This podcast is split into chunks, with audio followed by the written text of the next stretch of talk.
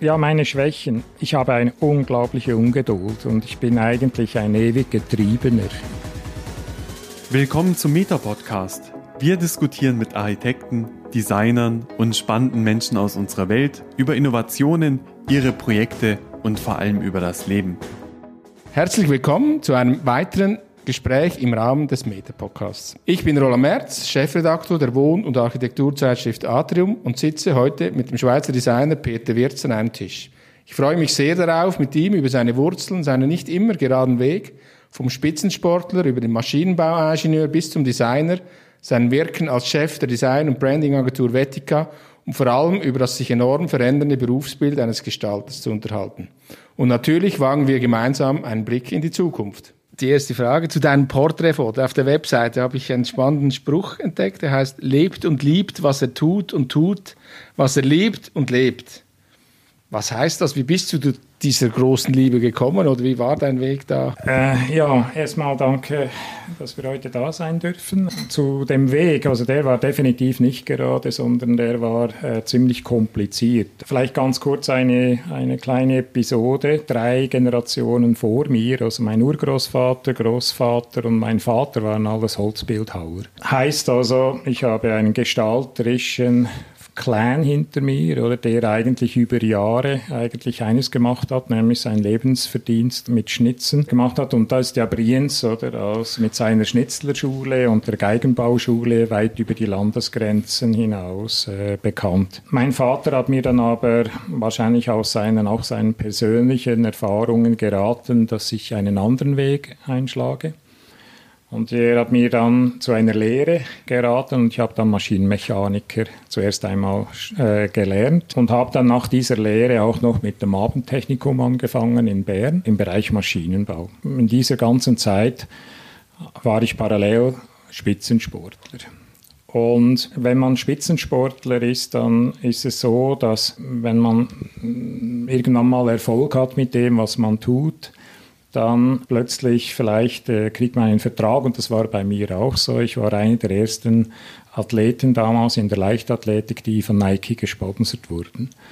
Das war damals schon 1979, kurz vor den Olympischen Spielen 1980 und ich war damals vor dem Fernseher, mag ich mich noch sehr gut erinnern, und ich habe damals meinem Vater meiner Mutter gesagt, in vier Jahren werde ich dann auch an der Olympiade sein worauf sie natürlich geschmunzelt haben, so nach dem Motto, äh, das ist eine schöne Träume. Und ich habe dann tatsächlich ein Stipendium gekriegt von Nike. Ich bin dann nach USA. Dort bin ich dann erstmals mit Produktdesign und Industrial Design in Berührung gekommen.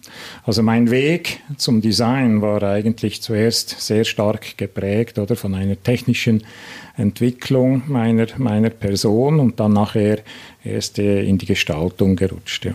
Also warst du bei Nike dann als Spitzensportler im Sinn, hast du mit dem Design zu tun gehabt und hast du so ein bisschen wie zugeschaut? Es war so, Nike hatte zu diesem Zeitpunkt noch natürlich noch niemals oder die Eben. Größe und die Bekanntheit, die Nike heute hat. Ja. Oder? Ich habe damals beim, beim Phil Knight, beim Gründer von Nike, auch gewohnt, äh, okay. eine Zeit lang. Ich konnte dann an der University of Oregon eigentlich studieren, was ich wollte. Ja. Oder ich war damals in der Universitätsmannschaft, bin für Nike gelaufen und hatte dann dadurch natürlich die Möglichkeit zu studieren äh, in diesem riesen Campus. Interessant war eigentlich, dass mich vor allem eigentlich die die Darstellungstechniken und vor allem auch die, die ganzen Präsentationsarten oder des Designs damals in den USA war natürlich äh, zu 80 Prozent Präsentationstechnik und 20 Prozent wirklich Problemlösung. Und das hat mich äh, natürlich nachher sehr stark auch in einem weiteren Karriere geprägt. Ja. Mein Spitzensportler. Ich habe Handball gespielt, aber nie auf dem absoluten Niveau. Aber gibt es Dinge, die du aus dieser Zeit, wie du trainieren musstest und so weiter, die du heute mitgenommen hast? Wie hat dich das geprägt? Ja, es gibt viele Parallelen. Also ich denke einmal, der Sport als solches ist, insbesondere der Spitzensport, ist eine unglaubliche Lebensschule. Es gibt, glaube ich, keine Möglichkeit, Höhen und Tiefen so rasch hintereinander zu erleben wie im Sport. Man muss leben mit Niederlagen, aber auch mit Erfolgen umzugehen. Äh, das, das ist mal schwierig ja. genug. Und was mich vor allem geprägt hat, dann nachher für mein späteres ne-, Leben als Designer und Unternehmer, ist vor allem die, die Fokussierung fokussieren heutzutage bei dieser Menge oder von Einflüssen ist äh, hochkomplex. Also sich wirklich auf das Wesentliche zu konzentrieren und vor allem dann am Tag X, insbesondere wenn man sich vier Jahre auf eine Olympiade vorbereitet, mhm. am Tag X dann wirklich zu performen, das ist äh, sicher etwas, wo mich geprägt hat und wo mir sicher auch heute nach, nach der Zeit jetzt als Produktdesigner sehr stark geprägt hat. Eine ganz andere Seite ist, du bist in Brienz aufgewachsen, sprich geboren, also mitten in den Alpen. Ja. Und heute führst du ein Unternehmen in dem Sinn, das in Luzern, Zürich, Hamburg, Taipei, also Hongkong auf der ganzen Welt zu Hause ist. Was bedeutet für dich eben ganz einfach Heimat? Wie wichtig sind dir die Wurzeln, wo du herkommst? Ich glaube, sich immer wieder seinen Wurzeln zu besinnen, oder ist etwas, was ich finde, das braucht jeder Mensch. Aber das ist ein Unterschied oder zum Lebensmittelpunkt. Oder der Lebensmittelpunkt bestimmt eigentlich Heimat. Oder? Ja. Dort, wo seine, wo seine Menschen, seine Liebsten sind, genau. das ist eigentlich dort, oder, wo, wo man auch Heimat definiert. Und für mich, ich habe eine große Dankbarkeit für meinen Ursprung Brienz, oder, weil ich bin in relativ bescheidenen Umfeld aufgewachsen. Ich bin sehr dankbar und auch mit ein bisschen Demut schaue ich zurück. Ich habe eine tolle Kindheit erlebt, klar, äh, mitten in der Natur im Berner Oberland. Ein Elternhaus, das sich aufgeopfert hat, uns Kindern alles zu ermöglichen. Ich habe immer noch heute viele Freunde und starke Erinnerungen an, an diese Zeit. Und das sind sicherlich Dinge, die man nicht vergisst, ja. Absolut, absolut. Und ich meine, wir haben jetzt deine unterschiedlichsten Seiten schon ein bisschen gehört. Wenn du dich jetzt beschreiben müsstest, in kurzen Worten, so deine Stärken, Schwächen, was dich so antreibt. Ja, fangen wir mal mit den Schwächen an. Die Liste ist vielleicht ein bisschen länger. Ich habe eine unglaubliche Ungeduld und ich bin eigentlich ein ewig Getriebener. Ich bin eigentlich diese innere Unruhe, immer irgendwie auf der Überholspur zu sein, die hat mich die letzten 30 Jahre nach meiner Zeit als Spitzensportler eigentlich weiter, weiter getrieben. Ich, ich kann nicht anders als permanent zu schauen, ob es noch besser geht. Und ich nerve natürlich, und das weiß ich auch, meine, meine Mitarbeiter permanent damit oder Dinge noch bis im letzten Moment noch ändern zu müssen und auch noch äh, den Versuch zu wagen, es noch ein bisschen besser zu machen. Ja, das ist etwas, wo ich sagen muss, das ist eine Schwäche, das weiß ich auch. Aber ich kann irgendwie nicht aus meiner Haut. Das ist nun mal so. Vielleicht zu meinen Stärken. Ich habe einen Drang, Dinge zu bewegen. Also das ist dann fast irgendwie von der Schwäche zu der Stärke. Ich versuche, Dinge voranzubringen, Firmen, Strategien, aber auch Produkte und Services zusammen mit unterschiedlichen Menschen miteinander zu vernetzen. Und was vielleicht auch wichtig ist, ich versuche es am Schluss auch zu verantworten. Das ist der schwierigste Teil. Und das sind im Übrigen auch die drei Werte, mit denen ich eigentlich meine Firma äh, pflege. Also Bewegen, Vernetzen und Verantworten sind drei Elemente, die für uns ganz, ganz wichtig sind. Eben, du bist ein Getriebener, sagst du selber, in diesem wohl ziemlich hektischen Alltag, vielleicht jetzt nicht in der Corona-Zeit vom Reisen her, aber du wirst viel unterwegs sein. Wo findest du die Ruhe, auch dich wieder zu finden, so ein bisschen das Gegenstück und, und dich vielleicht auch zu inspirieren oder inspirieren zu lassen? Ja, also ich habe gelernt über diese Jahre, eben als Getriebener, einen positiven Umgang mit Belastungen zu lernen. Das ist das Gegenteil von Stress. äh, ich versuche wirklich, äh, äh, die Einstellung so zu haben, dass das einfach eine Herausforderung ist, mit der man umgehen muss und das auch positiv zu sehen. Also je komplexer etwas ist, je schwieriger etwas ist, umso mehr motiviert bin ich, das wirklich zu lösen. Und zum Thema Inspiration oder generell, wie ich mit meinem Alltag damit umgehe. Also ich finde logischerweise meine Inseln oder meine, ja. meine Freiräume, äh, die finde ich vor allem auch außerhalb vom Alltag. Entweder wenn ich auf Reisen bin, also äh, einerseits beruflich, aber auch privat. Aber dann natürlich in den ganz verschiedenen Inspirationsquellen von Architektur, Design, Mode und Kunst wo ich mich sehr eigentlich äh, über Jahre äh, aktiv damit befasse. Aber Inspiration geschieht eigentlich in den wenigsten Fällen wirklich in der Agentur. Also Inspiration holt man sich überall, aber garantiert sicher nicht dort, wo man präsent ist. Und äh, ich versuche immer noch irgendwie fit zu bleiben. Und dann ist vor allem mein regelmäßiger morgendliches Jogging mit dem Hund eigentlich eine dieser Ausgleiche, wo ich vor allem viele Dinge für den ganzen Tag im Kopf schon mal vorbereite und dann natürlich äh, ein Gehirn gesättigt mit Sauerstoff nachher äh, viel besser funktioniert, als wenn man lange ausschläft und dann versucht irgendwie plötzlich kreativ zu sein. Du hast Vetica, sprich deine, deine Unternehmung schon kurz angerissen. Also 1997 hat das ja begonnen in Luzern. Wie, wie hat das begonnen? Hast du das schon lange im Kopf gehabt oder eben, nein, das mache ich jetzt und es ist sofort losgegangen? Nein, also ich möchte eigentlich kurz erwähnen, dass ich irgendwie früh schon gesagt habe, ich möchte keine Verbindung zu meinem Leben A nach 30 Jahren also mit 30 habe ich aufgehört mit dem Spitzensport und ich habe dann auch ganz klipp und klar gesagt, so, das war's jetzt. Ja. Ich habe ganz viele andere Interessen und ich möchte jetzt mich voll auf die Karte Design konzentrieren und habe dann auch wirklich einen, einen harten Schnitt gemacht.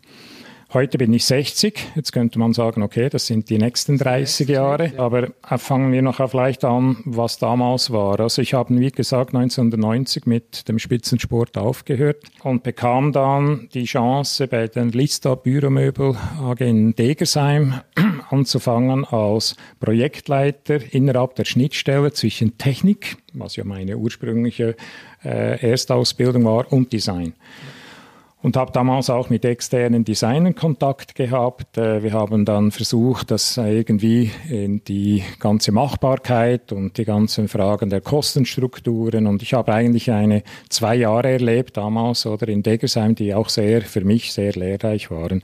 Diese ganze Thematik innerhalb des, des Möbeldesigns. Danach bekam ich dann aber eine einmalige Chance. Das war dann zwei Jahre später, bekam ich dann die Chance, zu der Firma Bodum zu wechseln als Senior Designer und Bodum, eine dänische Haushaltwarenmarke, war zu dem Zeitpunkt äh, ja, auf, auf einem sehr soliden Wachstumskurs und brauchten unbedingt äh, Designer mit einem technischen Hintergrund. Ich glaube, das war dann damals eigentlich so der Turning Point. Ich habe ja. dann plötzlich gemerkt, ich kann alles vergessen, was ich jemals gelernt habe über Design, weil es geht nicht mehr um nur alleine um das Produkt. Es geht genauso über die Verpackung, es geht über die Inszenierung, das POS, das Shopdesign, dann die ganzen Messen, auch die Frage der Herstellbarkeit, Kosten und so weiter, produziert in Asien bis hin Werkzeugbau in Portugal. All das habe ich dort machen dürfen. Und ich bin heute unsäglich dankbar für die damalige Zusammenarbeit mit dem Chefdesigner, damaligen Chefdesigner Carsten Jürgensen, der mir auch in Bezug auf meine formale äh, Ausrichtung als Designer sehr, sehr viel beigebracht hat, im Sinne von langen Gesprächen, äh, Auseinandersetzungen, Dialogen über, über dänisches und Schweizer Design, inwieweit oder das skandinavisches Design auch durchaus Bezug hat zu Schweizer Design und umgekehrt, inwieweit man Identität schafft in einer konstanten Produktentwicklung. All diese Dinge waren für mich zu dem Zeitpunkt noch völlig fremd. Und ich habe das wirklich damals sehr, sehr als eine zweite Lehre empfunden, diese Zeit bei Bodum. 1997, du hast es erwähnt, habe ich mich dann entschlo entschlossen, mich selbstständig zu machen mit einem eigenen Studio.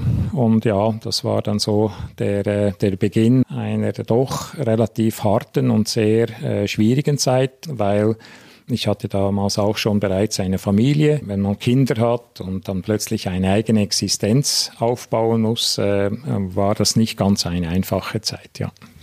Und ich habe gelesen, eben, eben, ihr seid eine Design- und Branding-Agentur, hast du damals begonnen und ihr begleitet eigentlich Unternehmen in einem längeren, wenn möglich längeren Prozess in der Entwicklung der Marke, sprich den Produkten dazu und wollt dann diese diese Strategien in, in Werte umwandeln. Ganz, so steht es wunderbar beschrieben, ich habe es jetzt vielleicht nicht so schön gesagt, aber kannst du mir diese Philosophie und diese Arbeitsweise so ein bisschen aufschlüsseln? Mhm. Ja, es ist vielleicht ein bisschen schwierig, jetzt gerade in zwei Sätzen das zu ja, erklären. ich versuche das mal ein bisschen äh, darzulegen. 2012 habe ich gemerkt, dass das Thema Design Management oder generell Design zu managen oder zu führen, oder? Viel, viel ein wichtigeres Element werden wird in der Unternehmensführung. Ich habe einfach gemerkt, wir müssen hinter das Thema Design blicken, also wesentlich weitergehen als einfach nur über dies, das Schönmachen, um diese Diskussion über das Thema der unterschiedlichen Design, ob das jetzt Branding ist oder Produktdesign oder Digital Design, wenn wir schon versuchen, diese Silos beim Kunden aufzulösen, dann dürfen wir selber natürlich nicht diese Silos wieder aufbauen. Und wir haben versucht, diese Schnittstelle zwischen Design und Management wirklich genauer zu untersuchen. Und genau in dieser Zeit entstand dann auch äh, die Freundschaft und Zusammenarbeit mit Professor Jan-Erik Bars, der zu diesem Zeitpunkt den Studiengang Designmanagement in Luzern aufgebaut hat.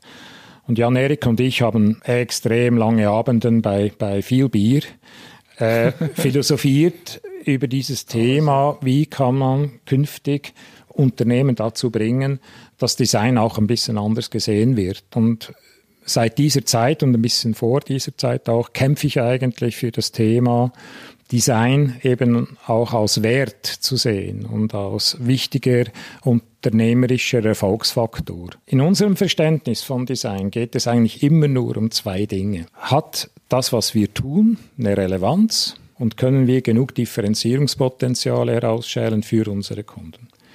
Wenn diese zwei Fragen mit Ja beantwortet werden können, dann haben wir auch Gewissheit, dass wir in Zukunft erfolgreich sein können, respektive der Kunde erfolgreich sein kann.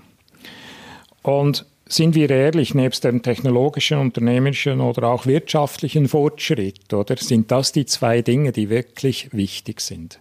Wenn eine Unternehmung auch keine Relevanz zu seinen Kunden mehr hat, oder dann stirbt sie. Sobald sie sich nicht von ihren Mitbewerbern klar abgrenzen und differenzieren kann, dann stirbt sie. Und deswegen ist es eigentlich relativ einfach, oder? Äh, zu sagen, wenn man diese beiden Fragen Ende eines Prozesses mit Ja beantworten kann, dann hat man die Chance, oder, dass man wahre Kundenerlebnisse erzeugen kann, dass man Geschäftsmodelle transformieren kann in erfolgreiche Produkte oder Services und das ist für mich eigentlich dann ein Garant für Wachstum eines Unternehmens oder in einem noch einem klassischen Sinn, ich sage jetzt einmal eine Veränderung hin oder zu, zum Erfolg. Ja. Meine, eben, die sind absolut logisch, diese Zeitpunkte. Hat sich dann in dieser Welt, die sich in den letzten 20 Jahren verändert hat, hat sich da was verändert oder ist das eigentlich immer noch auch heute dasselbe? Unsere Denke und unser Ansporn ist immer noch derselbe. Genau. Aber die Tools haben sich einfach genau. massiv genau. verändert. Ja. Denken wir daran, also es gibt heute so viele von den damaligen analogen Arbeitsmethoden und Tools hin zu den digitalen, ist natürlich ein Wahnsinnsshift passiert. Was jedoch geblieben ist, ist der, der Wille des Change. Und zwar generell, also Dinge zu verändern, zu verbessern, Fortschritt zu generieren. Uns Designern ist diese Gabe eigentlich in die Wiege gelegt worden. Wir sind da, unser Beruf ist ja eigentlich genau das. Und darum sollten wir versuchen, das auch besser zu nutzen. Innovativ, kreativ zu sein, oder? Das ist der eine Teil, aber eben dann auch ein unternehmerisches Denken damit zu äh, verbinden, oder? Das ist hingegen etwas, was wesentlich schwieriger ist. Und bei all dem braucht es vertrauensbildende Maßnahmen. Ich musste zuerst Minimum 50 werden, bis mir irgendein Geschäftsführer oder eine Geschäftsleitung geglaubt hat, was ich sage. Äh, mit 30 musst du das nicht probieren. Also es braucht eine gewisse Seniorität, um das Vertrauen der Entscheidungsträger zu gewinnen. Und diese Fähigkeit äh, nachher gepaart mit, mit Know-how und Erfahrung kann dann tatsächlich auch langfristige und, und teure Veränderungen anstoßen. Und das braucht Vertrauen. Wir wollen ja langfristig mit unseren Kunden zusammenarbeiten und das ist noch etwas, was sich vielleicht auch verändert hat gegenüber früher. Wir versuchen heute eigentlich das sogenannte Projektgeschäft, wenn es irgendwie geht, zu vermeiden sondern wir möchten gerne Mandate. Das heißt lieber weniger Kunden, dafür die Kunden über eine längere Zeit in ihrem Change-Prozess auch aktiv zu begleiten. Ja. Und um dies auch tun zu können, man ist markant, wenn man jetzt vielleicht auf klassischen Designbüros auf die Webseite geht. Bei euch, ihr habt ja ein Team, ein großes Team, interdisziplinär, extrem unterschiedliche Können und, und, und, und Menschen da drin. Wie hast du da dieses Team aufgebaut? Sprich, was, wen, wen habt ihr da alles an Bord, um das leisten zu können? Es ist glaube ich, etwas ganz Entscheidendes, wenn man hingeht und, und schaut, oder wie so ein Team zusammengesetzt werden muss, um eben Dinge zu verändern, dann braucht es nebst Produkt, äh, braucht es vor allem eine Grundlage, die da heißt Strategieentwicklung. Und für dieses braucht es zuerst einmal einen Know-how-Transfer. Das heißt, wir blicken von außen auf eine Firma und wollen gar nicht so wahnsinnig viel wissen. Also wir schauen, wir nehmen den Blick des Kunden, des Kunden ein. Wir sind eigentlich den Kunden unserer Kunden verpflichtet, indem, dass wir naiv und auch fragend ja. oder an die Dinge herangehen ja. und sehr oft auch gar keine Antworten bekommen. Und das sind dann so die ersten positiven Elemente, die dann auch definieren, wer schlussendlich dann gebraucht wird, oder, um diesen Prozess in Gang zu bringen. Wir haben logischerweise heute Analysten, Datenanalysten, wir haben Berater im Bereich Designmanagement, wir haben Produktdesigner und wir haben auch Digital, Digital Design und Branding. Und jetzt kann man sagen, ja, das ist so eine Full-Service-Agentur und das ist ein Wort, das hasse ich. Das ist, hat mit dem überhaupt nichts zu tun. Es geht nicht um Full-Service, sondern es geht eigentlich darum, um diese verschiedensten Themenschwerpunkte konsistent zu einem Resultat zu führen. Ja. Für das braucht es Experten. Genau. Das sind keine Praktikanten, ja. das sind keine äh, Juniors, sondern ja. das sind eigentlich Senioren. Und ich habe ein kleines, im Verhältnis für das, was wir umsetzen, bewegen, ein, ein kleines und feines Team. Okay wo Auseinandersetzungen an der Tagesordnung sind. Ich will mündige Leute, die eben auch äh, eine Kombination aus jungen, wilden Talenten besteht, aber auch erfahrenen, langjährigen Senioritäten. Ja. Und um diese Prozesse, diese intensiven und interdisziplinären Prozesse, braucht es auch eine super gute Zusammenarbeit mit dem Kunden. Äh, gibt es ein Beispiel, wo du so ein bisschen erklären kannst, wie eine solche ganzheitliche Zusammenarbeit aussehen kann? Ich nehme vielleicht einmal Laufen, oder? Als ein Beispiel, weil wir haben eine Zusammenarbeit, die geht nunmehr über 20 Jahre. Und das ist sehr außergewöhnlich. Und warum macht man überhaupt mit einem Designer eine so langfristige Zusammenarbeit? Das hat vor allem mit einem zu tun. Wir sind bei Laufen für das sogenannte Massengeschäft tätig. Das heißt, wir haben vor x Jahren, weit vor IKEA, haben wir den Begriff vom demokratischen Design definiert. Das ist so ein Allerweltswort und niemand weiß genau, was das heißt oder äh, so Produkt für jedermann äh, vielleicht übersetzt. Es geht wirklich vor allem darum, in einem Prozess mit dem Kunden man redet eigentlich über Co-Creation. Äh, das ist bei uns innerhalb des Teams schon mal der Fall, aber insbesondere mit dieser Firma Laufen sehr der Fall. Also wir sind praktisch wie die verlängerte Werkbank. Das heißt also, es gibt nicht innen oder außen oder extern oder intern, sondern es gibt eigentlich nur ein Team.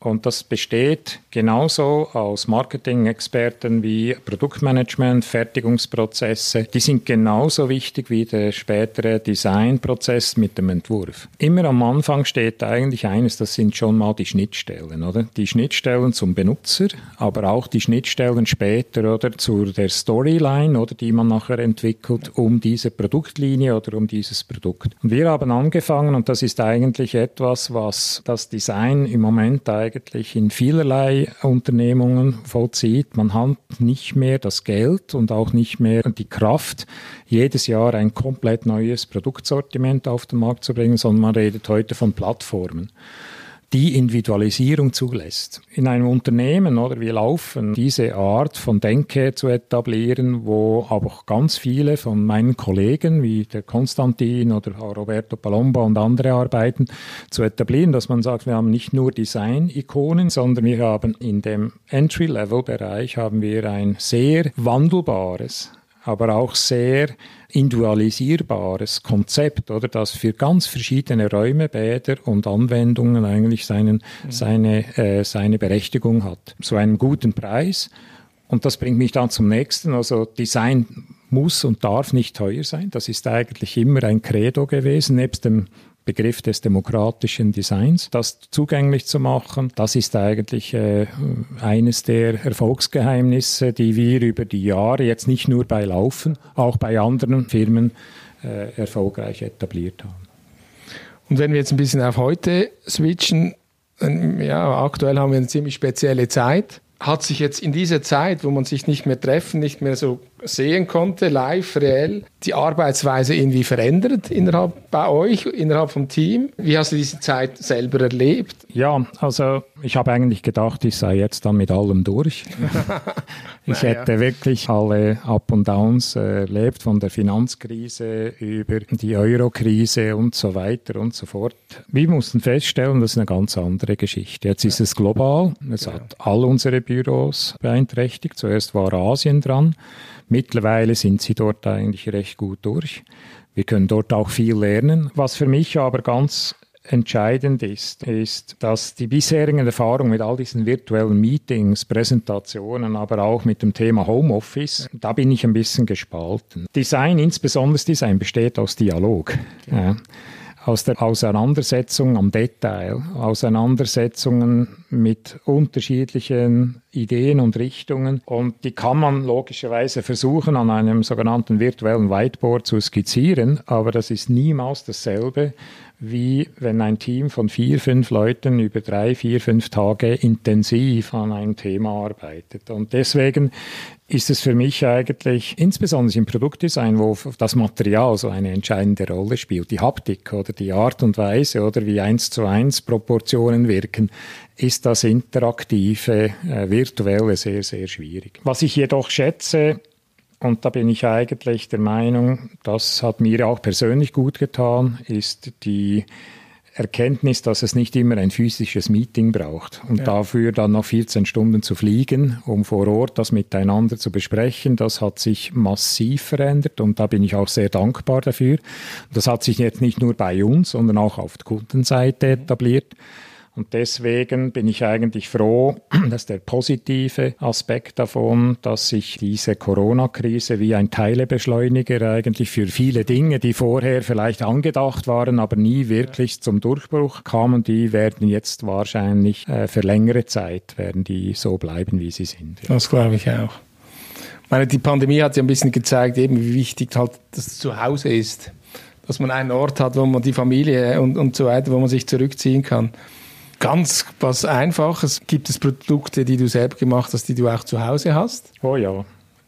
Oder bist, ja, ist das ein Versuchslabor bei dir zu Hause? Nein, nein, nein, nein. Ist, also das darf ich äh, mir zu Hause nicht leisten. Wenn es nicht funktioniert, darf ich das auch nicht heimbringen. Ja, das wird dann sofort entsorgt. Nein, Spaß beiseite. Klar, wir haben zum Beispiel das Schließsystem von Kaba, ein wichtiger Kunde auch, äh, wo wir über Jahre miteinander jetzt arbeiten. Dann äh, Lichtschalter-Serie von ABB, Haufen Tee, Kaffeekannen aus meiner Zeit bei Bodum, Lampen und der Zusammenarbeit und Entwicklung mit Carsten Jürgensen für Made to Stay. Und natürlich all unsere Bäder sind natürlich restlos mit Laufenprodukten ausgestattet. Ja. Gibt es ein Produkt, wo du nie mehr verzichten könntest oder willst? Von mir oder von uns äh, würde ich sicher sagen, ist es das Laufendusch-WC, das Riva. Das hat zu einer anderen Art von Hygiene und, und, und, Anspruch geführt. Also wenn man das mal hat, dann will man es nicht mehr missen. Das ist einfach so. Auf der anderen Seite nicht von mir, aber etwas, was äh, ich eigentlich allabendlich brauche, das ist der Lounge-Chair von Fritz Hansen, entworfen, hm, ich glaube 1958, 60 von äh, Arne Jakobsen. Das sind Dinge,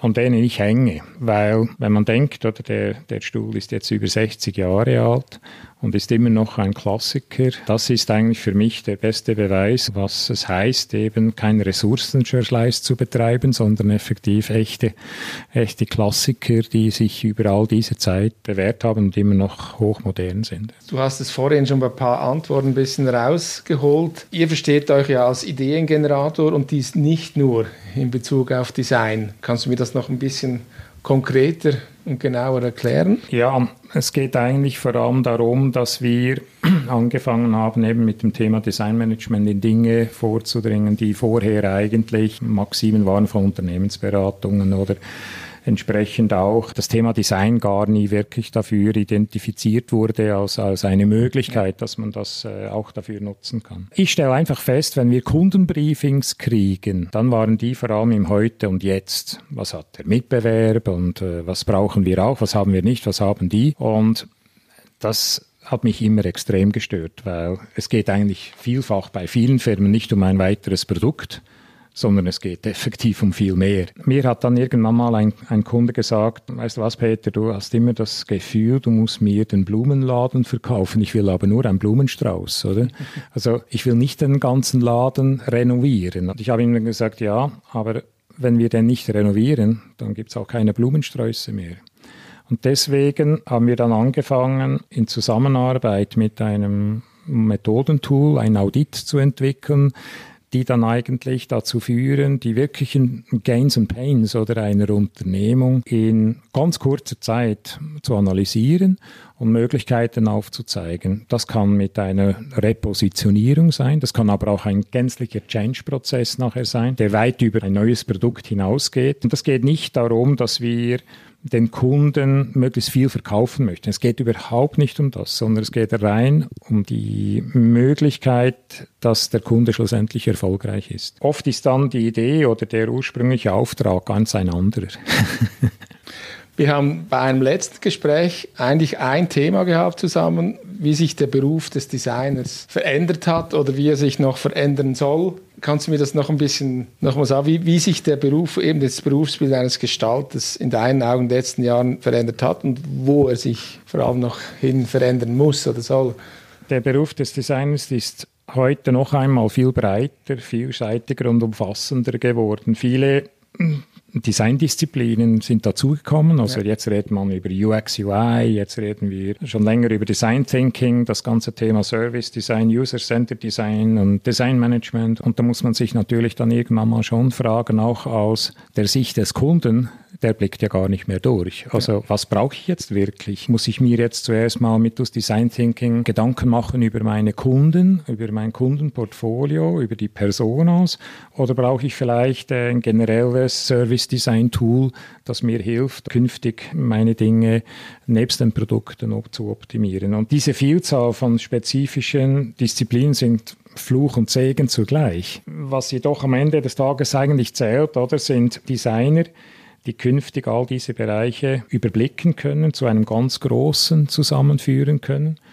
Und das ganze Thema ist vielleicht besser bekannt unter dem Thema Transformation. Diese Transformation oder das Total Customer Experience oder das ist eigentlich schlussendlich das, worauf es ankommt. Und das bedingt natürlich, dass der zukünftige Designer nicht zuletzt mittels langjähriger Erfahrung in ganz verschiedenen Bereichen, da rede ich auch über Markenentwicklungen, da rede ich aber auch über digitale Tools, da rede ich vor allem auch über Vertriebskonzepte, in all diesen Dingen und diese Vielfalt an Disziplinen proaktiv aktiv im Alltag eines Unternehmens einbringen kann. Das heißt, das geht nur top-down. Diese Leute, die brauchen auch die Macht, schlussendlich Dinge in den Unternehmungen zu bewegen. Ansonsten ist es ein Feigenblattkonzept oder das heißt, wir brauchen es mal, wir haben ein Lab oder wie auch immer. Und gerade jetzt in diesen schwierigen Zeiten oder sieht man das in vielen Unternehmungen, dass genau diese Labs als allererstes eigentlich gekillt werden. Und diese Headcuts oder innerhalb dieser Unternehmungen ist natürlich für die Zukunft absolut tödlich. Und das heißt ja eigentlich auch, äh, wenn man jetzt in die Zukunft schaut, die Ausbildung der Designer muss sich natürlich ja. Ja, aber das ist eine Utopie. Mit eben. drei Jahren Bachelor-Ausbildung und noch einmal ein Jahr Master oder anderthalb, das ist einfach viel zu wenig. Es, es reicht, um einen Schulsack zu füllen an Tools, an unterschiedlichen Ausprägungen des Thema Designs. Und es wäre vermessen zu glauben, dass man nachher all dieses überblicken kann. Ich habe 30 Jahre gebraucht, oder? Um heute hier zu sitzen und so offen mit, mit dir über dieses Thema zu reden. Das ist für mich zu kompliziert, oder, ja. dass man es effektiv nach einem Masterabschluss nachher eigentlich äh, machen kann. Man muss nachher an all diesen Bereichen gearbeitet haben. Man muss seine Lehrphasen durchleben. Was auch wichtig ist, man muss begreifen, dass nicht jede Idee, und wenn sie noch so toll ist, oder auch gleichzeitig umsetzbar ist. Ich vergleiche das immer mit einem großen Trichter, oder? Man hat den Trichter relativ schnell gefüllt oder mit einem Haufen Ideen. Aber was passiert? Irgendwann mal hat jeder Trichter einen Auslass. Und dieser Auslass heißt meistens Geschäftsleitung oder sogar Verwaltungsrat, der entscheiden muss, ob jetzt diese Idee tatsächlich genutzt wird, umgesetzt wird oder nicht. Die Fragen werden gestellt, oder? Was kostet uns diese Idee und was bringt sie uns ein? Und dann sind Designer in einem solchen Moment natürlich völlig überfragt, weil das ist ein Geschäftsmodell, das dahinter stehen muss um diese Fragen überhaupt beantworten zu können. Das heißt, wenn wir Ideen präsentieren vor einem Gremium, oder, dann muss gleichzeitig auch klar sein, oder wie der Weg zum späteren Erfolg von dieser Linie, von diesem Change, wie der aussieht. Und das kann man mit 20, mit 30 und vielleicht auch mit 35 schwerlich oder einem Gremium verkaufen, wenn auf dem Etikett oder auf der Visitenkarte Designer steht. Das strategische Design muss künftig viel breiter abgestützt werden und muss logischerweise auch einen Niederschlag finden in der Ausbildung. Ausbildung ja. ja. Auf eurer Webseite steht auch ein schöner Spruch, der heißt ganz einfach, Wandel bedeutet Fortschritt und bedingt Wandelbarkeit. Was heißt das jetzt für euch? Wie bleibt ihr stetig in Bewegung am Puls der Zeit und so weiter? Es gibt eigentlich eine Konstante, oder? Das ist äh, Wandelbarkeit und auch die Flexibilität, das zu tun. Das gilt nicht nur für unsere Kunden, sondern das gilt auch für uns. Ja. Und ich bin hundertprozentig überzeugt, dass WTK in zehn Jahren nicht mehr die gleiche Firma sein wird, wie sie heute ist. Also wir entwickeln uns auch stetig weiter. Wir glauben auch, dass das künftige Zusammenspiel zwischen Kosten und Umsatzoptimierung Optimierung dank Design möglich ist. Und das ist etwas, was Designer vermehrt lernen müssen. Und zwar müssen wir lernen, als Designer uns als Dienstleister zu verstehen. Und da habe ich mit vielen meinen Kollegen natürlich ein bisschen ein, eine Diskrepanz, weil ich sehe Design und den Designer nicht als Zirkuspferd, der auf Befehl tanzt, wenn man ihn braucht, sondern ich habe das Gefühl, dass die Designer lernen müssen, in einem ganz großen, komplexen Gebilde von unterschiedlichen Experten ihre hohe Qualifikation im Bereich der Kreativität gezielt wirtschaftlich einzusetzen. Deswegen die Wandelbarkeit des Designs ist für die Zukunft extrem wichtig. Und wir haben entschieden, dass es ganz klar nicht um mich geht oder um unsere Firma WTK, sondern es geht eigentlich im Endstadium und das ist auch der Kernaussage dieses, dieses Statements, es geht schlussendlich um, um die Kunden. Wir haben vorhin schon, du hast deine Zeit bei Bodum, sprich ähm, den Namen Carsten Jürgensen genannt. Du hast mit ihm zusammen und mit Jürgen Henkel, der heute der Geschäftsführer ist, eben Made to Stay gegründet vor drei Jahren. Und da wollt ihr eigentlich das Wesentliche des Designs herausschälen oder ans Tageslicht bringen. Was, was heißt das? Was ist das Wesentliche des Designs? Insbesondere für, für Carsten und mich, wir, wir haben ja unser Leben lang oder für andere gearbeitet. Oder? Und irgendwann mal kommt logischerweise dann mal die, die Erkenntnis, Absolut. jetzt machen wir mal für uns selber etwas. Ja. Und äh, wie sollte das dann aussehen? Wir haben dann tatsächlich vor drei Jahren beschlossen, gemeinsam eine neue Firma zu gründen, nämlich die Firma Made to Stay. Der Name sagt es schon. Also wir möchten Dinge entwickeln, die über die Zeit hinaus eigentlich beständig sein können. Und wir hatten auch das Ziel, keine Agentur oder auch keine Eigenmarke für ein Konzern zu sein, sondern wirklich völlig unabhängig. Und vielleicht auf deine Frage, also unser Anspruch war und ist, als Made to Stay völlig unabhängig ikonische Produkte zu entwickeln und diese mit Partnern, also Herstellern, äh, auf dem direktesten und transparenten Weg zum Kunden zu bringen. Das heißt also end-to-end, -End, ohne große Margenverluste, äh, eigentlich direkt. Bei unserer Arbeit, jetzt haben wir eine Lampenserie herausgebracht. Wir sind auch daran, Möbel zu machen künftig geht es vor allem darum, neue Lösungen, die einen sinnvollen Bezug haben zum Konsumenten und zur Umwelt. Also wir versuchen praktisch ausschließlich mit rezyklierten Materialien zu arbeiten oder upcycled Materialien zu arbeiten. Und unsere Produzenten werden sehr früh schon bereits in den Designprozess mit einbezogen. Wir haben jetzt einen Lampenhersteller aus Italien, mit dem wir eigentlich äh, sehr eng in der Produktentwicklung zusammenarbeiten. Und das ist uns sehr wichtig, weil wir möchten auch nach außen, möchten wir die gesamte Lieferkette transparent zeigen. Wir haben mit denen auch ein so gutes Verhältnis, dass wir sagen, dürft, darf auch jeder wissen, mit wem wir hier diese Entwicklung zusammen gemacht haben. Und das ist diese Transparenz, oder? Ist etwas, was äh, Made to Stay auszeichnet. Kann man die Dinge irgendwo ansehen? Ja, es gibt jetzt in Steinhausen einen ersten Showroom, wo man äh, das ansehen darf. Letzte Woche war die Eröffnung. Wir sind aber auch mit einem Webshop äh, haben wir und wir haben auch an verschiedenen Standorten in Deutschland haben wir jetzt die Lampenserien platziert. Und ja, wir sind eigentlich zufrieden, weil wir nicht müssen. Also wir haben nicht eine riesen Organisation dahinter, sondern es ist für uns jetzt eigentlich so ein, ein Hobby, Produkte für uns selber zu machen, die wir eigentlich schon gerne machen wollten. Und das ist eine sehr äh, luxuriöse Ausgangslage. Hat das schon was mit der dritten Phase zu tun? Aber eben, du hast gesagt, bis 30 Spitzensport, zack, Schnitt, jetzt 30 Jahre als Designer, jetzt bist du 60, jetzt kommt die dritte Phase, hat das schon was mit dem zu tun? Also sprich, was willst du jetzt unbedingt noch machen oder was willst du noch anschieben? Ja, danke, dass du mich auf meine Alter ansprichst. Also äh, ich bin jetzt dieses Jahr 60 geworden und getreu meinem Grundsatz immer wieder versuchen, eine neue Herausforderung zu suchen ist es jetzt so, jetzt gibt es diese Transformationsphase auch bei mir. Ich habe jetzt zwei, drei Verwaltungsratsmandate angenommen von Kunden, mit denen wir diesen ganzen Prozess auch in den vorher 30 Jahren jetzt angestoßen haben. Ich versuche jetzt dort Einfluss zu nehmen auf der anderen Seite des Tisches. Und es ist schon so, ich habe in der Tat noch einiges vor. Ich fühle mich auch noch motiviert genug, Dinge anzustoßen. Made to Stay ist einer davon. Ja. Es gibt aber auch äh, noch ein anderes Projekt, äh, das ist jetzt noch ein bisschen zu früh darüber etwas zu sagen. Aber es wird schon so sein, dass ich vermehrt nebst WTK, wo mehr oder weniger eine gefestigte äh, Organisation ist, die